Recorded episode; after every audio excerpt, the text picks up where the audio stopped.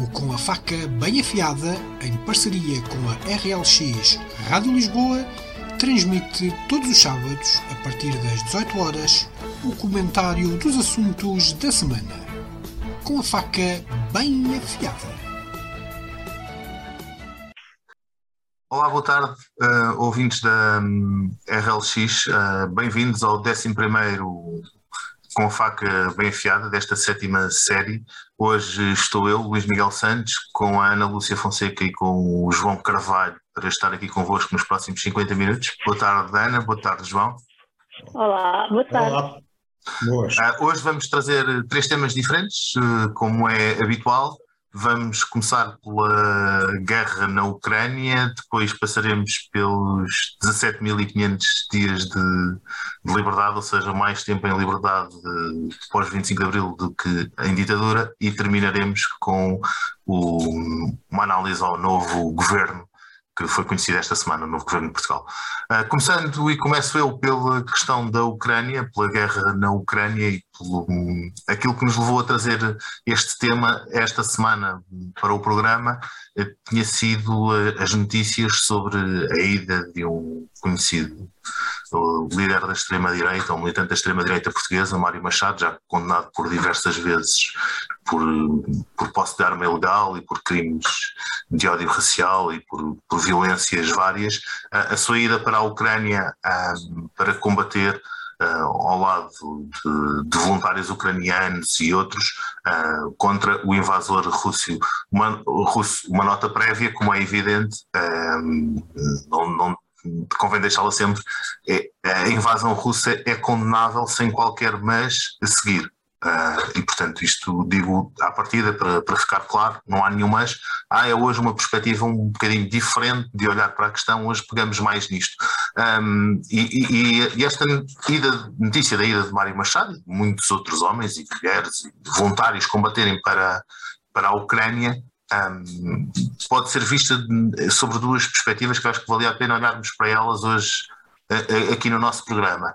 Uh, por um lado, a questão de, da criação deste tipo de milícias voluntárias e do que isso pode ter impacto na vida dos próprios voluntários que vão para, para o terreno e as consequências futuras que isso poderá ter. E por outro lado, no caso concreto de Mário Machado, a questão da justiça portuguesa um, e de alguém que tinha medidas de coação que vai combater.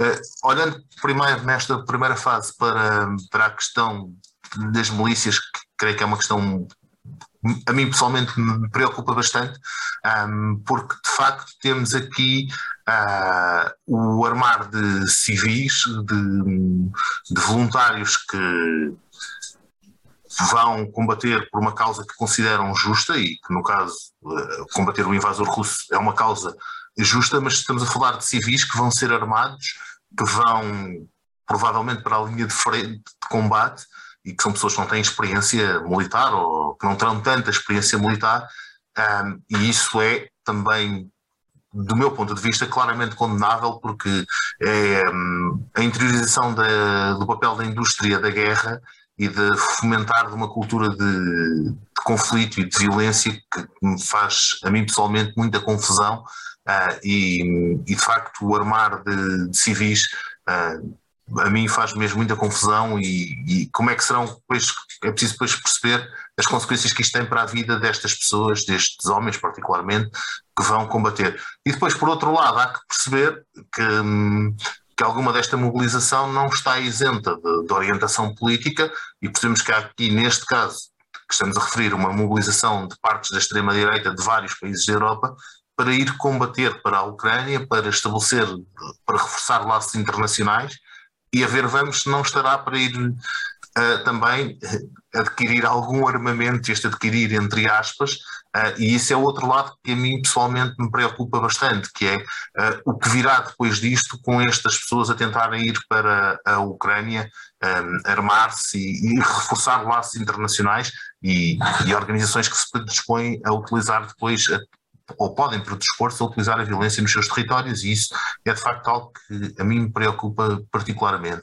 Os últimos dados revelam que estarão já cerca de 20 mil voluntários num, nesta legião internacional criada pelo, pelo presidente ucraniano a 27 de fevereiro, serão cerca de 20 mil os voluntários uh, que já integram esta missão. Mário Machado não a integrou, a, a, estará de regresso hoje a Portugal, mas de facto a mim preocupa-me, e passava a bola à Ana Lúcia, a mim preocupa-me especialmente o armar de civis pela cultura da violência e no que isto pode trazer de consequências depois. Não sei, Ana, o que tens a dizer sobre isto? Bom, o que eu tenho a dizer, primeiro ponto, foi, é considerável a inteligência de, de quem decidiu não aceitar o Mário Machado enquanto voluntário nas milícias, uh, no, no caso não é nas milícias, portanto no, na legião estrangeira ou nos voluntários da legião estrangeira. Um, às tantas também não sei muito bem se conhecem o passado do Mário Machado ou não. No entanto, é uma pessoa, penso eu tenho uma experiência militar, portanto, ele faz um bocadinho também de confusão estes jovens, já não é assim tão jovem como isso, que a única experiência que tem, ele usar botas da tropa infelizmente foi utilizá-las em guerrilhas uh, urbanas contra pessoas indefesas. Uh, e é em grupos, porque o senhor Mário Machado, quando era mais jovem e passava em certas ruas onde estavam pessoas com que ele não estava bem, ele baixava a cabeça e andava ali direitinho e não falava a ninguém. Portanto, eles só são fortes e temidos quando estão em grupo. E é assim que o Mário Machado aprendeu a usar as suas botas da tropa. Eu acho que nunca foi no mar, ou seja, quer dizer, numa arma em cenário de guerra. Um, e, e é preocupante, de facto, é verem alguns jovens, não diria que todos, claro que não, mas alguns jovens sem nenhuma formação uh, militar, uh, interessarem por este tipo de situações uh, para terem uma experiência de vida, como se fosse a mesma coisa que passar férias a, sei lá, às Ilhas Seychelles. E isso é assustador, primeiro ponto. É, é, é, tipo uma fome de vida na base de vamos experimentar fazer uma coisa diferente. Portanto, isso para mim é, diz-me alguma coisa sobre a saúde mental de muitos dos jovens. Uh, que lá está, experimentar a única experiência possivelmente que terão tido com, com este tipo de cenários terá sido nos jogos da Playstation, no Call of Duty, coisas assim do género. Então, ou então nos, nos, nos cenários de airsoft ou paintball, eles acham que ir para a guerra de facto é, é, é, é semelhante e possivelmente, e também já se tem, tem dito que muitos deles voltam, regressam porque quando aquilo começa a ser a sério, o conflito torna-se verdadeiro, uh, eles não têm, por simplesmente, uh, resiliência ou resistência mental, e física, para sobreviver a, a, um cenário de guerra. Outra questão também que falaste muito bem, Luís, e que me parece também complicado, é o aproveitamento deste tipo de cenários, sim, para treino de milícias armadas, para, para certos grupos extremistas aproveitarem para uh, terem uma oportunidade de treinar os seus uh, uh, a sua ordem de, de simpatizantes, uh, que depois isto aliado a outras teorias da conspiração, não é? Portanto, ligado, por exemplo, a outras teorias que eu já vi relacionadas, por exemplo, com o Keanu, naquela aquela teoria da conspiração muito em voga agora, onde falam do Great Reset, Portanto, já mesmo durante a pandemia, já havia até em Portugal grupos uh, que faziam treinos de sobrevivência, treinos, escolas militares, tipo, uh, à espera, não é, do Great Reset, um, um fim do mundo. Isto é, um, para eles, isto é uma, uma, uma janela de oportunidade para se treinarem, para irem para cenários de guerra. E, e outra questão que também parece-me a mim muito problemática é a questão do armamento, não é? O armamento que está a ser oferecido, entre aspas, portanto, que poderá ser utilizado posteriormente noutro tipo de conflitos, noutro tipo de cenários uh, e criar situações muito complicadas. Portanto, para mim, isto, na minha geração, nunca pensei alguma vez poderia ter que falar desta forma sobre uma situação do, do género Uh, e para mim é assustador, de facto. É assustador o que está a acontecer neste momento. Eu não sei, talvez passar a, a bola entre as pessoas de Carvalho, que tem essa experiência também e, e uma experiência militar, uh, para falar um pouco também sobre isto. Mas uh, acho que. João, faço assim. Ok, então vá, boa, boa, boa tarde a todos, cumprimentar uh, o Luís Miguel, a Ana Lúcia e os nossos ouvintes. Uh, eu primeiro em relação a isto penso que uh, devíamos estar a falar não, não na ida, mas na vinda, porque ele já vai recambiado de volta. E este é o primeiro aspecto. Isto é o primeiro aspecto. Aquilo que eu li de fontes seguras e credenciadas em, em investigação é que as autoridades ucranianas estão a fazer uma triagem desta gente. E disseram: Este não o queremos cá. Ponto final, parágrafo. E veio recambiado. Segundo aspecto, facto, a juíza que lhe deu autorização para ele se ausentar, é, digamos, foi um bocado ingênua, não é? Porque aquilo que eu, como juiz, perante um requerimento destes, respondia: Ah, você quer ir em missão humanitária? Olha, em Portugal há aqui muitas organizações que prestam apoio humanitário, nomeadamente até aos refugiados da Ucrânia. Portanto, você não precisa de ir para a Ucrânia. Quer, quer prestar apoio humanitário, tem cá muito onde ir. E, portanto, interfiro e, se quiser, vai prestar auxílio humanitário cá. Portanto, há aqui uma certa ingenuidade da, da, da, Luísa, da juíza. Segundo aspecto, de facto, esta questão dos voluntários, eu não sei quantos é, quantos é que estão na Ucrânia. Sei sim que, pelos vistos, eles fazem triagens. Coisa que já não acontece com os voluntários da Rússia. Que, o que é que se passa? Que essa é que é a questão mais importante. E essa é que está a contar muito para esta guerra. Eles não conseguem manter o moral dos soldados russos. E tem-se visto, digamos, desde deserções, para já não falar das mortes, não é? Que, que já vão nos milhares delas. Uh, e por outro, porque de facto a, a corrupção no seio dos abastecimentos, não tem, não tem comida, uh, falta, falta montes de coisas, há uma grande desmotivação. E de facto a Rússia precisa de ir buscar gente uh, que ela andou a, a formar ao longo dos anos, quer na Síria, depois de ter feito atrocidades sem conta, uh, nomeadamente em Alepo, e também na Chechênia.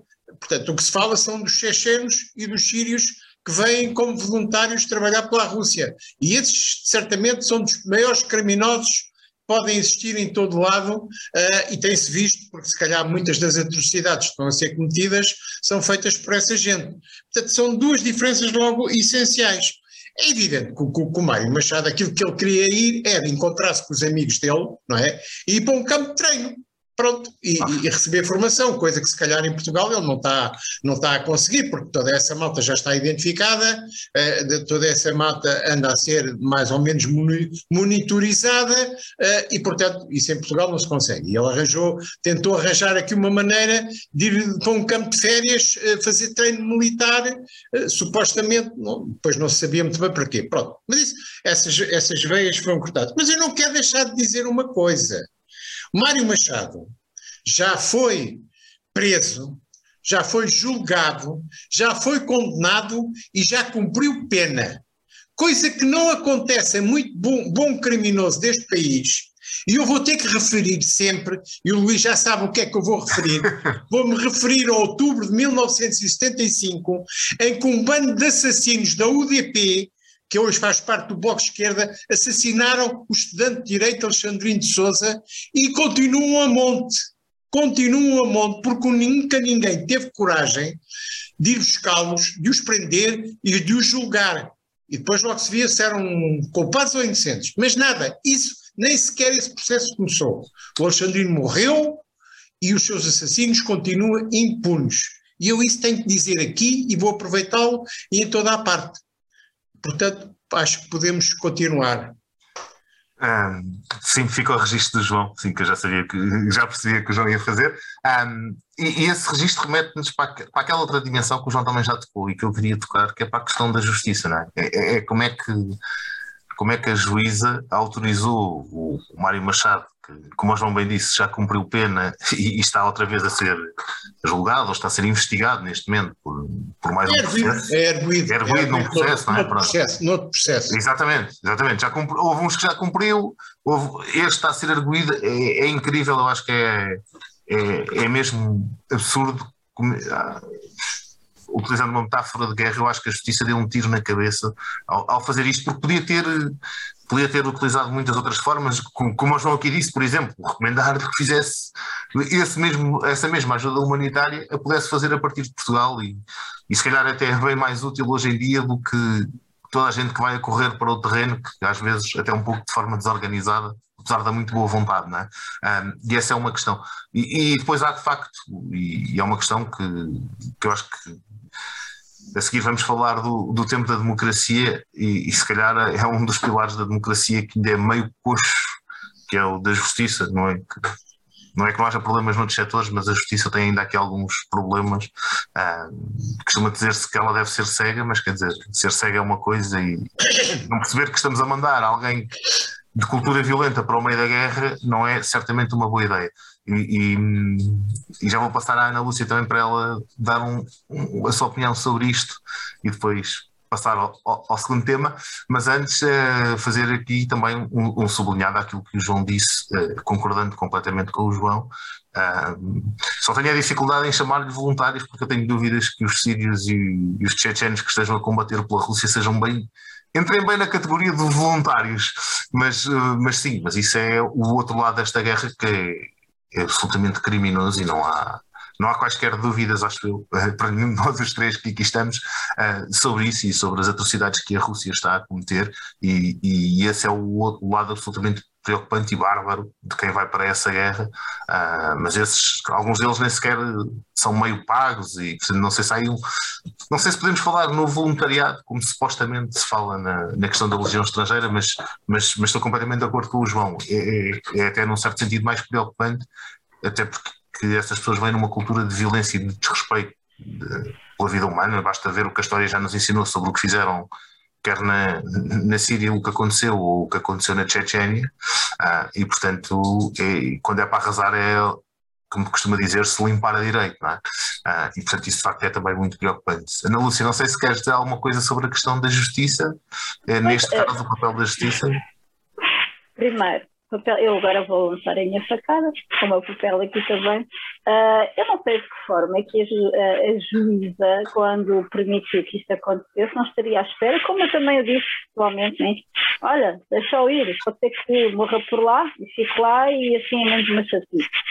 Não é moral, não é uma, uma atitude moral, muito menos de uma pessoa que, que, que representa a justiça portuguesa, mas possivelmente teria passado isso pela cabeça. Olha, pela minha passou, quando eu vi a notícia, disse: Olha, deixa eu ficar lá, porque eu realmente, pelo que eu sei, não tenho, como disse, experiência militar nenhuma, muito facilmente eu ficaria lá.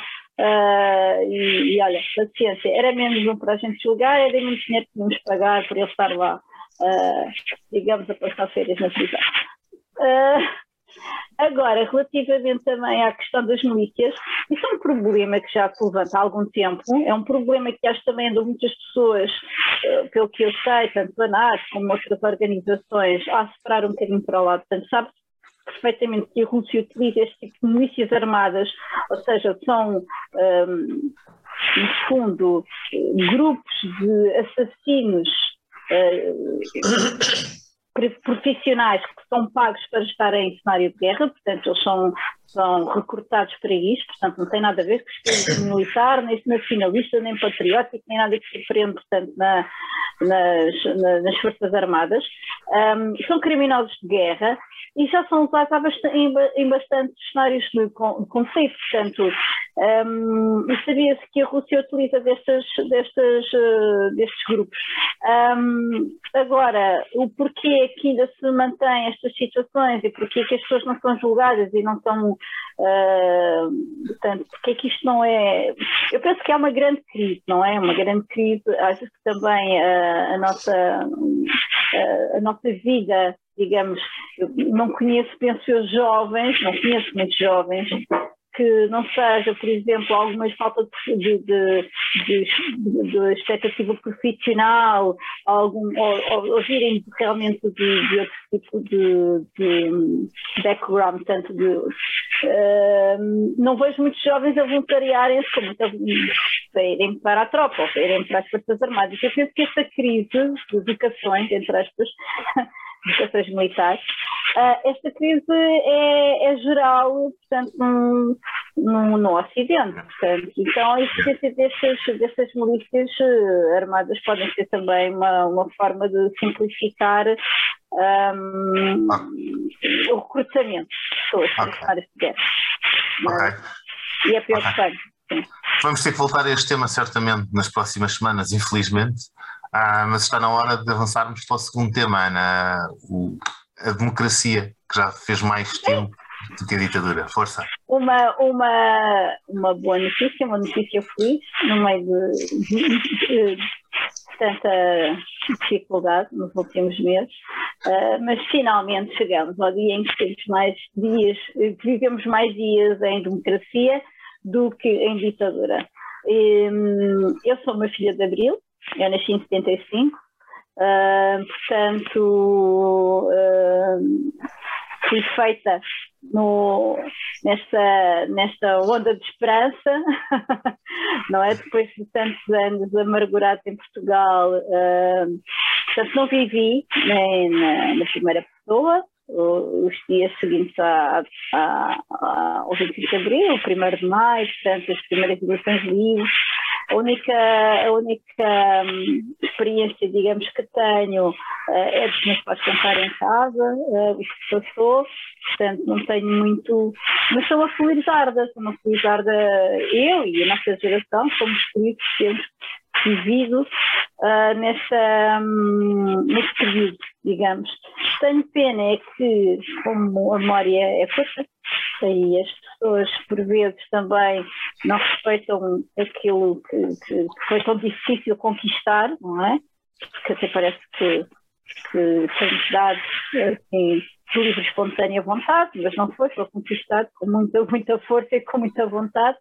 Uh, é triste ver pessoas que neste momento ou não respeitam, ou que uh, não respeitam este, este regime, digamos, não respeitam aquilo que foi conquistado e, que, e muitos que também que desrespeitam a memória, tanto a memória do passado, uh, fazendo alguns branqueamentos uh, da história do, do, do, tempo da ditadura, uh, e, e, que e muitos jovens por não terem vivido nessa altura, por não terem passado por esse período, por não terem tido essa experiência ou por conhecerem muito poucas pessoas que calhar lhes consigam transmitir essa memória, uh, querem voltar ao passado. Ou, eu, não, eu não sei se eles sabem o que querem voltar, mas sentem que não estão bem com o que têm agora. Pronto. Um, portanto, eu tenho, tenho alguma expectativa por o que vai acontecer este ano, uh, por as comemorações do 25 de Abril. É sempre bom recordar, é sempre bom manter a, a memória viva, Uh, é sempre bom poder ouvir pessoas que, que viveram nas duas, nos dois períodos históricos e que nos possam transmitir também alguma informação sobre, sobre o assunto. E, e vou fazer aqui o rap ao João, ao João que viveu, pensou nas duas, nos dois períodos e tem memórias das duas, dos dois momentos, e nos possa transmitir também alguma coisa e deixar algumas das suas memórias aqui no nosso programa, João. Sim, ok, obrigado. Uh, pois eu, eu, para já uh, eu gosto muito de comemorações, gosto muito de fazer anos e gosto também, também muito que, que, a democracia também faça anos e que o faça por muitos anos. é evidente que para mim é, é um bocado emotivo falar disto porque vivi intensamente o, o período anterior ao, ao 25 de Abril, nomeadamente a partir de 1968, 69, uh, até entrar para a faculdade e depois todos os, tudo aquilo que se passou uh, por esses tempos. Uh, portanto, não vou dizer que tive saudades, porque as pessoas têm saudades, uh, digamos, de, de, coisas que ainda podem reviver, não é? E felizmente eu não preciso reviver o 25 de Abril, porque agora vivemos no 25 de Abril e não precisamos reviver este tempo. Espero eu, não é? Espero eu que não tenhamos que fazer outro 25 de Abril. Agora, o que me preocupa de facto, e temos que ser realistas, é continuar a valorizar uh, e a implementar aquilo para que o 25 de Abril foi feito, não é? E isso, nós falámos há bocado da justiça. Eu digo-vos sinceramente que a justiça está igualzinha ou pior, ou pior, porque no 25 de abril de 1974 se calhar não havia tantos processos nos tribunais como há agora. Uh, e agora uh, há muitos processos. Olha, por exemplo, na área laboral não havia processo em tribunal, não é? Porque uh, digamos que os trabalhadores não tinham essa capacidade, nem tinham legislação que lhes permitisse ir para o tribunal, nem havia sindicatos para os defender, e advogados para, para, para defender os trabalhadores existiam muito poucos, não é? Existiam muito poucos. E o direito laboral era muito, uh, muito restrito, não estava tão desenvolvido como está agora. Eu posso dizer, por exemplo, que eu, que eu, que eu fui para, para, para diretor pessoal de uma empresa já depois do 25 de Abril, porque não havia licenciaturas em recursos humanos é? Nessa altura. E antes do 25 de Abril, muito menos. Direito era o grande, a grande escola que abastecia milhentas profissões que depois se vieram a desenvolver, não é? Pronto, isso é uma das conquistas que nós tivemos no 25 de Abril. E para mim é mais importante. É mais importante. É o direito laboral. É a contratação coletiva. E eu depois, na, na, quando fui para o CTT, tive logo, entrei logo de cabeça para a contratação coletiva, não é? Negociações com os sindicatos, etc. Fui dirigente sindical uh, e, portanto, para mim, uh, digamos, uh, os direitos dos trabalhadores foram a grande conquista do 25 de Abril. E depois os direitos das mulheres, evidentemente, que é outra grande conquista do 25 de Abril, que ainda não está completa, muito longe disso, muito longe Mas disso. Há muitas diferenças, porque eu acho que também há muitas Sim. mulheres Uh, vou agora recordar uma famigerada recente deputada do Chega que diz que não é feminista, mas ela se calhar não sabe realmente a luta que foi estes últimos anos pela, das mulheres para poderem ter alguma igualdade. Não, mas isso é, é, é, interessante porque ainda ninguém, toda a gente fala dela ter ido para o Chega, mas ninguém ainda questionou porque é que o Chega a foi buscar. E não sei se vocês já se interrogaram disso. Foram-na buscar precisamente porque é, precisam de, precisavam de arranjar alguém que lhes desse uma certa montra uh, para fingir. Por, por, exemplo, ela era contra as touradas.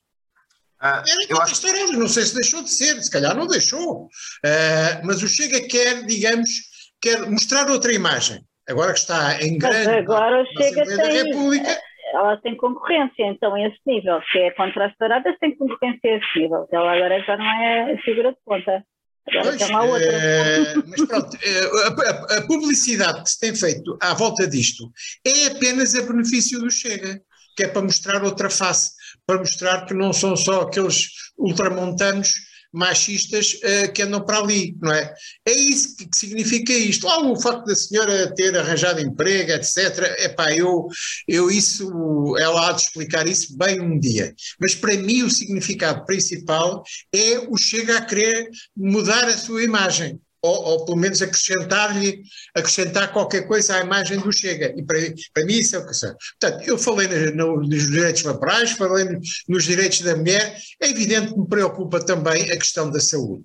Eu que estou na pontinha e, e, e em Famões, uh, epá, vejo que a quantidade de, de, de dificuldades que, que as pessoas têm para aceder a uma simples consulta nos centros de saúde. O 25 de Abril tem que ser isso também, pá. E andamos, a, andamos atrás disto há uma data de anos e não se tem melhorado nada, não é? Não se tem melhorado nada. E pá, eu fico-me por aqui.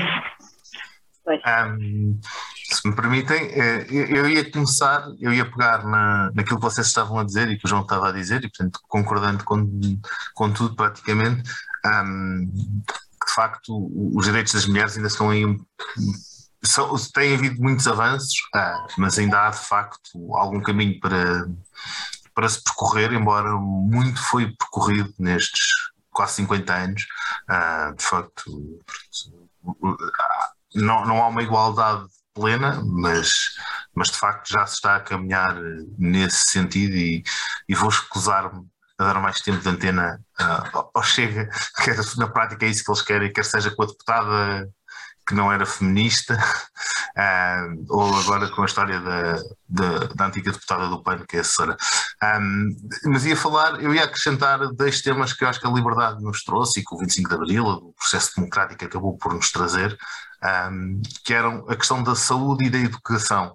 Um, ia pegar na saúde, eh, não ia começar pelo lado com que o João terminou, mas também lá, lá iria chegar, uh, ia começar pelo lado positivo, não é? Porque a, os indicadores de saúde do antes e do pós 25 de Abril são, são claros quanto a um conjunto de avanços muito significativos que se traduzem quer na redução da mortalidade infantil e neonatal, quer depois também no aumento da esperança média de vida e, portanto, é inegável que houve um salto qualitativo no país em geral e, no, e a criação do Serviço Nacional de Saúde foi também um avanço muito significativo.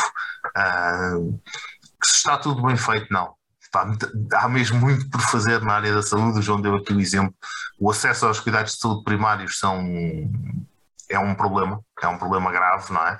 Uh, todos nós conhecemos e, e, e, muitos de nós já o vivemos na, na, na, primeira pessoa, não é? Querer marcar uma consulta no centro de saúde com o médico de família, quem tem médico de família, o, o João falava no exemplo da Pontinha Famões, nós estamos a falar em Odivelas neste momento, creio que os últimos números que, que tanto eu como o João Carvalho podemos ouvir na Assembleia Municipal rondam os 30 mil pessoas sem médico de família num conselho com é, é incrível, É uma brutalidade. Centros, grandes centros urbanos, estas periferias, não é? Mas isso é um problema de demografia também. Um problema de é, é, um problema de demografia, de organização do território, não é?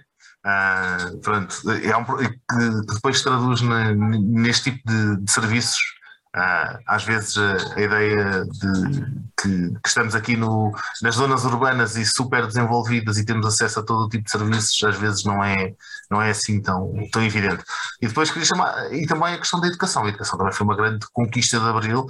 Tinha-se iniciado algum processo de escolarização ainda durante o período da ditadura, é verdade, nomeadamente a, a, educação básica, é? mas de facto depois tem vindo a universalizar-se o acesso à, à escola, à escola pública, tem vindo a ser alargado o período de, de escolaridade obrigatória e os números de alfabetização uh, da população portuguesa são de facto muito diferentes daquilo que eram há 40, 50 anos, ainda que sejam ainda claramente insuficientes, ainda há muito para fazer, até nomeadamente e há muito para fazer em, em dois planos, creio eu, uh, que é a, alfabetização de algumas camadas da população que ainda podem ser alfabetizadas, nomeadamente os adultos, e a própria formação ao longo da vida.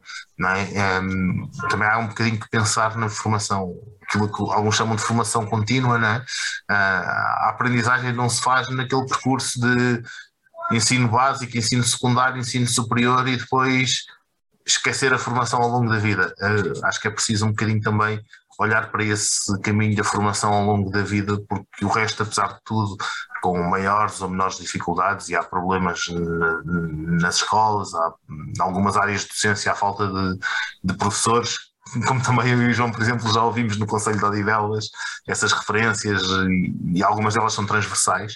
Ah, mas de facto o serviço educativo também foi algo que transformou a cara do, do país nestes últimos 50 anos, que é apesar de tudo um país muito diferente e muito mais aberto e, e de facto viva o 25 de Abril. Ana. E, e, muitos estudos apontam, não é, que a educação é um maior elevador social, portanto é a educação, acesso à educação, à educação mais uh, igualitária uh, é um grande elevador, portanto, social para ter pessoas mais desfavorecidas, portanto, muito importante. Uh, é pena, lá está, voltamos à questão dos recursos, não é? Às vezes não são aplicados da melhor maneira e há muitas dificuldades também nas escolas e vamos agora padecer também de um grande problema que é o rejuvenescimento dos professores. Estamos a, a entrar numa fase em que muitos dos professores muitos que entraram no, no, depois no, na sequência do, da implantação do, do, maior, mais, do parque escolar mais alargado, devido também à, à, à, implantação da democracia, estamos a ver muitos agora a começarem a formar-se e como não houve o cuidado de tratar bem quem, quem quisesse seguir também a vocação de ser professor, vai ser complicado agora uh, recrutar tantos professores uh, de uma forma capaz uh, para manter as escolas com turmas com um número mais portanto, num, com umas turmas com, com, com um número mais eficiente de alunos, portanto, turmas mais pequenas, não, vai ser, vamos viver agora também uma altura um bocadinho complicada na questão da gestão da educação, vamos ver. E para este desafio e outros desafios muito grandes que agora que, que, que nos apresentam, tanto nesta, nesta fase, neste período complicado para o, para o planeta, para o mundo, uh, fomos uh, confrontados com um novo governo, com uma, novas, novas pastas, novas pessoas a assumir novos descargos, outras caras já muito conhecidas, um, mas deu-se a coincidência de facto do, no dia em que se comemorou, portanto, a liberdade, uh, ser também o dia onde foi emprestado um novo governo já não me lembro qual é o número, mas sim, o novo governo que vai nos guiar nos próximos anos. João, o que é que nos sim. tem a dizer sobre isto? Bem, eu, é evidente em relação ao novo governo, eu tenho que começar uh, pelo princípio, e o princípio é o primeiro-ministro António Costa. É? Uh, porque a seguir a Fernando Santos é o português mais esperto que eu conheço, é o António Costa. Uh, e vocês vejam Permitam-me que eu faça aqui uma, breve, uma breve resenha da evolução dele. Primeiro passou uma rasteira ao António José Seguro dentro do Partido Socialista, a quem acusava do pouquinho, chamava-lhe o pouquinho. E não obstante nas, nas, eleições a seguir ainda ter feito um resultado pior, eh, passou a rasteira primeiro ao PCP, depois passou a rasteira ao BE, ao Cavaco Silva, que o ajudou ao exigir acordos escritos do PCP, do BE e dos Verdes, com que estes partidos ficaram agarrados a António Costa durante quatro anos, uh, e, foi, ele foi-os rasteirando ao longo, ano a ano, e conseguiu aguentar-se um mandato completo sem ter problemas nenhums. Pior que isso, conseguiu chegar às eleições de 2019 e dar-lhes um piparote eleitoral que foi o primeiro que estes partidos tiveram o PSD também, mas eu estou a falar em relação aos aliados dele, à geringonça, caíram na esparrela que nem patinhos. Uh, e depois o que é que isso deu? Pois que, quando se aperceberam, primeiro o BE e depois o PCP, uh, eh, digamos, tropeçaram outra vez uh, naquilo que o Costa queria, que era deitar abaixo o governo. E pronto, foram para eleições. E aí o, o António Costa pôs as questões muito concretas das duas uma, ou ganho com maioria absoluta ou não ganho com maioria absoluta, mas em face dos maus resultados do PCP e do BE vão ter que vir cá comer-me na mão, porque senão vai haver outras eleições logo a seguir e vocês ainda vão ficar piores do que a questão. Olha, saiu a maioria absoluta. É... E depois veio a pandemia e depois o pessoal eh, foi todo vacinado e andou entretido com as vacinas para aqui e para ali Uh, e então, o que é que temos agora? Epá, uh, temos agora que, efetivamente, eu não acredito, não acredito que António Costa já se vai aguentar neste governo. Portugal tornou-se pequeno demais para António Costa. E não sei se vocês repararam que neste período com a maioria absoluta, o que é que ele se tem dedicado a fazer? Anda a passear pela Europa, a espalhar perdigotos e a vender a sua imagem na Europa. E, e, e, e a situação é, é, é, boa para ele. Vocês olhem, na Alemanha, o chanceler tem que gerir um acordo complicado com os verdes e com os liberais. Portanto, tem com que se entreter, não pensa, não pensa em aventuras europeias. Macron vai para eleições tem para lá uns desafios muito grandes, também, e portanto vai soar um bocado, também não pode pensar noutras coisas, nem sei se quer, não é? Um presidente francês, não sei se lhe interessa isso. Em Espanha, Pedro Sánchez, ainda hoje estava a ver na televisão, tem os camionistas todos nas estradas a bloquear a economia uh, e também tem que gerir o Podemos, tem que gerir a Catalunha, portanto está a pensar noutras guerras, não está a pensar. A Itália, então, nem falar, não é? o pobre do Mário Draghi tem que se entreter com aquela política italiana que é sempre uma grande complicação, é tudo uma casa de malucos eh, e portanto também não pode ser. O que é que sobra? É para sobra António Costa. E portanto, podem escrever que António Costa fez um governo, fez um governo para efetivamente andar descansadinho a, a vender a sua imagem na Europa. Uh, e vejam bem que chamou para ele a pasta dos assuntos europeus. Sim. Portanto, os assuntos europeus estão com ele outra vez, que é para efetivamente dedicar-se exclusivamente a isso. E depois tem um, um, conjunto de ministros que ele soube gerir muito bem, tendo em vista a sua sucessão no PS. Sim, porque ele se for para um cargo europeu tem que abandonar o PS, não é? E, portanto, manteve o extremista Pedro Nuno Santos, não é? Que continua entretido com a batata quente da TAP uh, e dos comboios, uh, e deu-lhe presente Medina nas finanças. O desgraçado Pedro Nuno Santos, que andava sempre a dizer que não tinha dinheiro para nada, que não lhe davam dinheiro, agora para cúmulo ainda lhe meteu Medina, que é o adversário dele, nas finanças. Uh, e, portanto, estes são os dois mais fortes candidatos que, evidentemente, António Costa quer que mostrem o que valem e se mostra ao Partido Socialista para ver qual deles é que pede.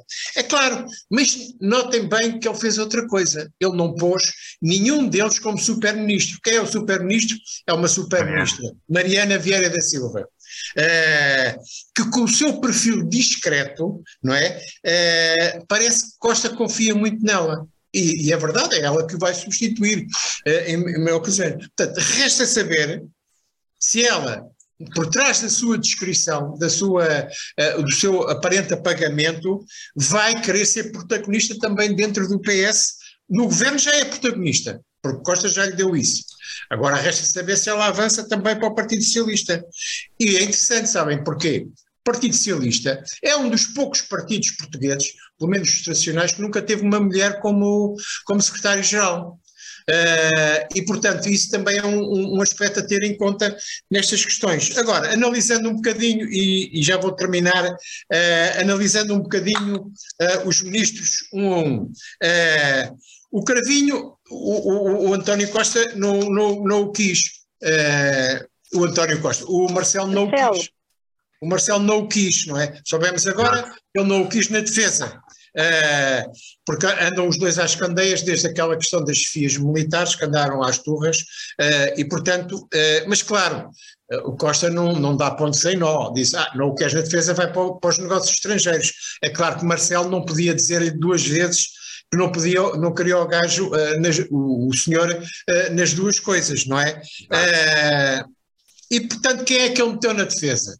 Epá, resolveu um imbróglio, uh, que esta questão das FIAs militares ainda vai, ainda vai dar muito pano para mangas, meteu uma, uma académica, que é uh, presidente do Instituto de Defesa Nacional, mas é uma pessoa que não é da carreira, não é, não é da carreira militar em, em ramo nenhum. Uh, e, portanto, não vai chatear ninguém, nem vai chatear o Primeiro-Ministro, nem vai chatear os militares.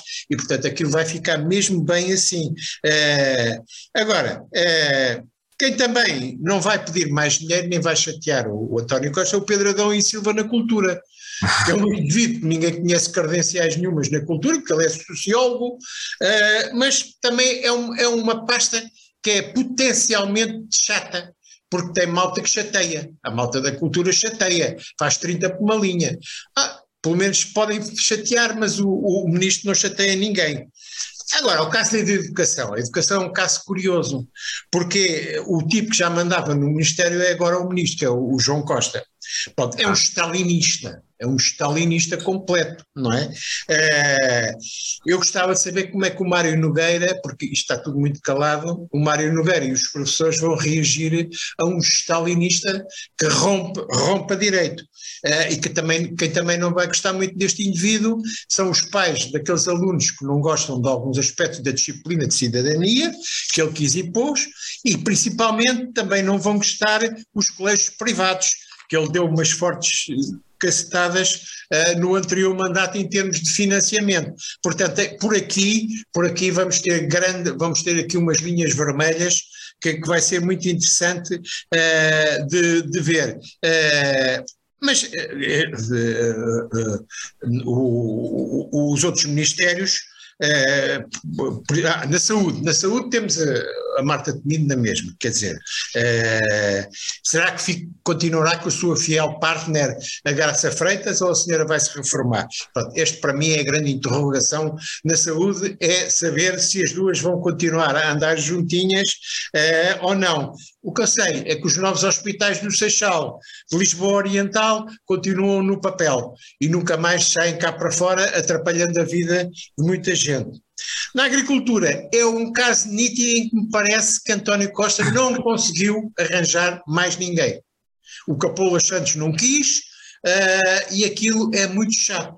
E, portanto, lá vai ficar a senhora, que, que os agricultores não gostam dela nem por nada, é, e, no entanto, é uma pasta importantíssima, não só pelo clima que está em Portugal, as secas, os problemas dos agricultores. Ela já, já aqui há pouco tempo recusou subsídios para os agricultores, estão danados com ela, é, e, portanto, isto vai ser muito complicado também na agricultura, porque Costa não conseguiu arranjar outra pessoa. Na justiça, temos mais um caso esquisito, uh, porque é nomeada Ministra da Justiça uma senhora que tem tido muitos cargos da justiça, mas não é de carreira nenhuma, nem da magistratura, nem de juízes. Foi juíza do Tribunal Constitucional pela Assembleia da República. E todos os cargos que ela tem tido é de nomeação da Assembleia da República por parte do Partido Socialista. Eu, portanto, não lhe auguro nenhum futuro uh, e muito menos auguro uma melhoria na nossa justiça. Uh, depois há os pesos pesados do PS, que evidentemente tinham que ter lugar é? que é o caso uh, do Eduardo Cordeiro, portanto, são encaixados à força no Ministério. Portanto, tem que se arranjar, aqui não é a pessoa ideal para o Ministério, mas é o Ministério ideal para a pessoa. O Eduardo Cordeiro no ambiente, também ninguém lhe conhece, porque ele trabalhou sempre, sendo o braço direito de Costa, para, para tudo, e foi o tipo que, que, organizou a máquina que ganhou a maioria absoluta, uh, vai para o ambiente. E o Gélio Carneiro, pronto, quer dizer que é um crónico também, vai para a administração interna. Nenhum destes tem credenciais para cada uma destes ministérios, portanto são os pesos pesados do PS a ser. Outro peso pesado é Ana Catarina Mendes. É evidente que Costa tinha que lhe dar qualquer coisa, não é? A senhora sacrificou-se bastante, eh, foi secretária-geral adjunta, eh, foi líder parlamentar, epá, tinha que lhe dar qualquer coisa, portanto, e, o, e o cargo fica, assenta-lhe bem, que é administrar adjunta e dos assuntos parlamentares. Embora os assuntos parlamentares não dão nada, porque isto com maioria absoluta não há nada para, para não há nada para negociar. Exato.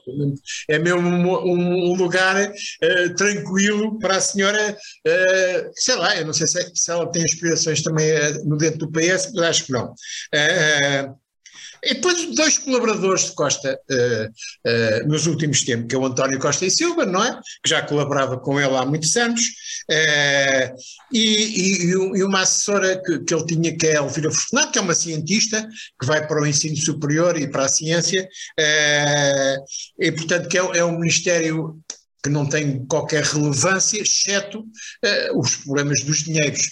Mas provavelmente será também uma pessoa que não levantará problemas nenhums em relação a isso.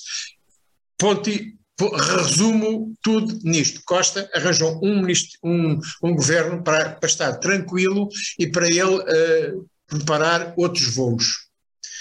Meus amigos, acabei. Ok, posso pegar eu e depois falar a Ana. Um, para dizer, o, João fez um excelente resumo daquilo que é o governo, portanto eu vou deixar só aquelas duas notas. Mais a dizer.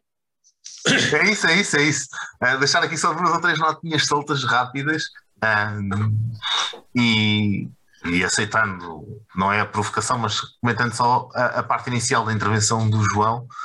Um, eu, eu, também acho que Costa é um dos políticos mais inteligentes do, ou mais espertos do, do, do, do país, e, mas acho que o problema de, agravou-se em 2019, não foi em 2021, um, e, e creio que pelo menos em 2019 devia ter sido recuperada a ideia do acordo escrito, e acho que, apesar de tudo, isso protegia mais, os, dava mais estabilidade à geringonça os acordos escritos, uh, mesmo com as limitações que tinham e pelos com os atropelos que Costa fez e que, e que os partidos à esquerda deixaram ou aceitaram que ele fosse fazendo, isso dava outra estabilidade à, à geringonça e, e, e, permitia perceber outros horizontes de como lá chegar. Uh, pronto. E acho que a partir de 2019 ficou mais ou menos escrito nas estrelas, acho que quem olhava para a realidade, que a legislatura anterior não iria não iria acabar, uh, não ia chegar ao fim, não ia durar os quatro anos que tinha durado a legislatura entre 2015 e 2019. Uh, e, e, creio que António Costa foi também inteligente ao disputar a crise no período, entre aspas, pós-Covid, ah, mas depois de ter passado as fases mais agudas, terem passado as fases mais agudas do Covid, ah, o, o despertar da crise, porque eu creio que o governo tem uma, uma imagem de ter gerido relativamente bem a Covid, acho que é essa a impressão que as pessoas têm lá fora, não vou, não vou agora entrar por aí se é correta ou não, ou não é correta, mas acho que, é, acho que essa imagem é, existe e acho que Costa jogou bem com isso e aproveitou isso. E também creio que é por isso que, que a Ministra da Saúde, Marta Temido, se mantém no, no, no governo. Depois notas sobre o governo em si, a, a primeira das quais é, é é uma nota que eu acho que temos que realçar, eh, todos, independentemente depois de olharmos para as figuras concretas, um, e isso o João já fez e muito bem, uh, que é o facto de ser um governo paritário, não é? Com em 17 ministros termos 9 mulheres, uh, acho que apesar de tudo é um sintoma, é um sinal importante que, que há um trabalho de participação das mulheres que está a ser feito e que vai revelando os seus frutos, e que eu acho que as, leis, as leis que introduziram as cotas de género, por exemplo, nos lugares para a Assembleia da República, nas listas partidárias candidatas aos vários órgãos, acabam por ir refletindo uma maior, um progressivo aumento da participação das mulheres. Ainda não estamos no momento ideal, mas uh, esse caminho está a ser feito e isso é positivo e isso vê-se neste governo. Depois deixar duas ou três notas sobre o governo em si, porque o João deixou a, a maioria delas, eu vou focar-me em assuntos muito, muito específicos. Uh, ainda um comentário geral que é o, a questão do governo, este governo é claramente, e concordo, com, concordo também muito com o João, uh, um governo em que António Costa não precisa de estar tão presente, uh, porque é claramente um governo fechado no Partido Socialista, parece-me evidente, onde estão lá o, o, todos os pesos pesados, como costuma dizer-se, uh, estão lá todas as figuras que poderão ser sucessores de Costa, os que são candidatos mais explícitos, como o Pedro Nuno Santos ou Fernandina, ou talvez Mariana Vieira da Silva na segunda linha, Ana Catarina Mendes, uh, outros que tenham outras aspirações internas, acho que está claro que, que estão lá todos e é um governo claramente fechado. E, e, isso acho que é uma nota que se deve tirar deste governo, não é? É que o PS não aproveitou a maioria absoluta até para fazer um governo mais aberto à sociedade civil. É um governo mais fechado ainda sobre o próprio partido, e isso parece-me claro, com todos os pesos pesados lá. Depois, notas específicas e muito rápidas sobre questões concretas. a primeira das quais era, o João já deixou, é os assuntos europeus estarem na esfera do Primeiro-Ministro. É um meio esvaziamento do Ministério dos Negócios Estrangeiros, mas também é um puxar, como o João disse, de, um, de uma perspectiva de abertura de carreira europeia para António Costa. Também acho que pode estar a ser ensaiado esse caminho e, o, e essa Secretaria de Estado estar no âmbito do Conselho, da presença do Conselho de Ministros é também uma, um sinal disso. Du, duas outras notas uh, sobre secretarias de Estado que eu acho que são relevantes de deixar. Um, a primeira das quais é que o PRR não está sobre a tutela de quem o desenhou, não é? O PRR não está sob a alçada do Ministério da Economia de António Costa Silva, mas está nas mãos de Mariana Vieira da Silva e sendo talvez o instrumento mais poderoso que o governo vai ter para, para desenvolver políticas uh, na próxima legislatura, na legislatura que agora começa, de facto percebe-se que Mariana Vieira da Silva vai ter aqui um peso fundamental. Uh, e eu acho que esta nota é importante percebê-la que o PRR não está com quem o desenhou, curiosamente, ou talvez não. Depois, uh, sobre a nulidade que é o Ministério, uh, a Ministra da Agricultura, que foi, que eu acho que ninguém sabe quem, quem é a senhora, é o facto do Ministério do Mar que desapareceu, a Secretaria de Estado dos Assuntos do Mar não está junto com as pescas na agricultura, mas está no Ministério da Economia com António Costa Silva, que também acho que é uma distribuição um pouco estranha, termos pescas de um lado e assuntos do mar do outro é assim uma orgânica um pouco esquisita. E depois, de facto, a nota final que tenho para deixar é o, o Ministério da Coesão Territorial, que podia ser alguma coisa interessante, mas que é um Ministério que é da coesão territorial, mas também é gerido por alguém que já esteve no governo nos últimos 10 anos e, e não demos pela presença da, da senhora Ministra, Ana Brunhosa, um, mas de facto uh, não tem o PRR, não tem os instrumentos europeus, portanto não tem nada para fazer e podia ser um Ministério com potencial brutal, o nome assim o indica, mas de facto depois enquanto instrumentos não tem nada. E para terminar, o Ministério da Segurança Social também é algo muito importante, ficou aparentemente tudo como está na, como se diria, tudo como dantes no quartel-general em Abrantes, não é? Uh, ficou tudo como está, com, com uma ministra low profile, portanto não se espera de nada de novo daí, portanto, e, e Ana, termino por aqui uh, a minha análise, força. Pronto, também não tenho muito mais a acrescentar, de facto, um, pegando uh, nas palavras também de João Carvalho, quando falou do início da. Não tinha ainda pensado no, no governo, na, neste ensemble, pela perspectiva que trouxe, mas de facto, porque eu fiquei, eu de facto, eu daquelas pessoas que fiquei muito surpreendida com, com o nome do Fernando Medina para, para as finanças, devo confessar, porque senhora foi secretário de Estado de outros ministérios, nada relativo com as finanças, foi presidente da Câmara de Lisboa, é difícil, é um cargo difícil, mas uh, em nada um, fazia, acho que currículo, há, dá a entender uh, que ele ter capacidades para ter um, um, um, ministério tão, tão importante. Agora se calhar começo a pensar que ele está ali elencado para fazer a sucessão do António Costa. Possivelmente. Um, vou, vou falar de facto também pelos tais ministros low profile, não é? Aqueles ministérios. Parece-me a mim que não vai haver grandes reformas, porque de facto foram atribuídos ministros e ministras mais uh, low profile para os ministérios da Justiça, da, da eh, pronto, a Marta Temido na saúde, a senhora notava-se algum cansaço, foram anos difíceis estes últimos anos, manter, portanto, vamos, não vamos ter grandes reformas, vamos manter mais ou menos na mesma. Um, portanto, falou-se da agricultura e do ambiente, também foram nome, pronto, a senhora da agricultura, de facto havia já esta situação de, de descontentamento com o trabalho, do pouco trabalho que foi feito, atenção, mas parece-me a mim que tanto a agricultura como o ambiente são dois ministérios muito ingratos para pessoas que têm, que queiram fazer grandes reformas e querem implementar grandes medidas, porque são dois ministérios muito ligados a políticas europeias. Portanto, eh, as coisas estão mais ou menos desenhadas, Uh, os, a PAC está, está, está feita, portanto, não há, não há grandes um, lives de grande originalidade, grandes coisas que se possam fazer, porque não se pode sair muito do roteiro. O roteiro está de, desenhado pela, pela, pelas políticas comunitárias e parece-me a mim que pronto, é para seguir eh, é para seguir a com, com, com o que já está, já está escrito, digamos. Um, relativamente a Elvira Fortunato na ciência, eu estou curiosa.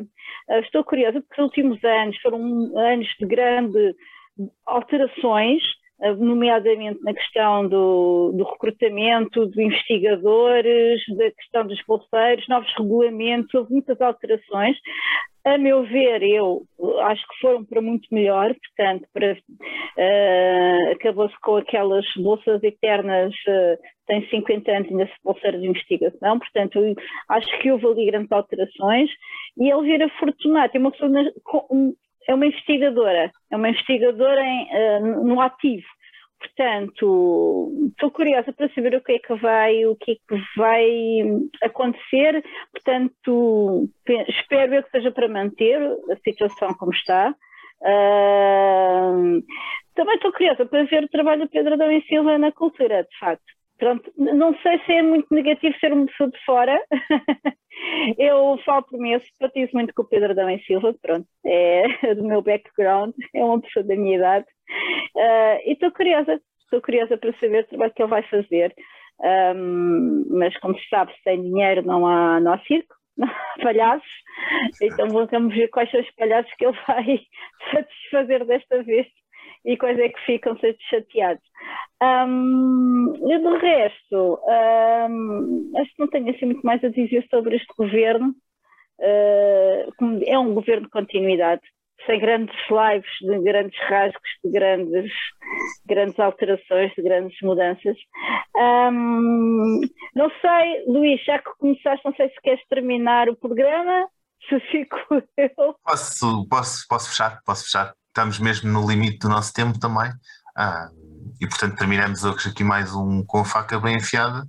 Voltaremos à RLX dentro de, dentro de uma semana e para terminar, permitam-me só deixar os votos de melhoras para o nosso David Braga, que está aí sim, a ver-se com uma constipação. Portanto, para ele, um abraço de melhoras. Um abraço. Um abraço. E, ah, David, força. um abraço, João.